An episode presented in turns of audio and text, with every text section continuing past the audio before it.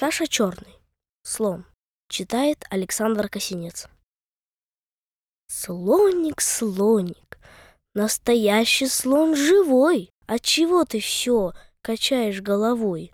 От того что, потому что, потому все я думаю, дружок, и не пойму. Не пойму, что человек такой малыш Посадил меня в клетушку, словно мышь.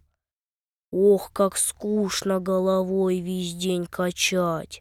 Лучше бревна дали б, что ли, потаскать. Слоник, слоник, не качай ты головой. Дай мне лучше поскорее хобот свой. Я принес тебе из бархата слона. Он хоть маленький, но милый. Хочешь? На! Можешь мыть его и нянчить, и лизать.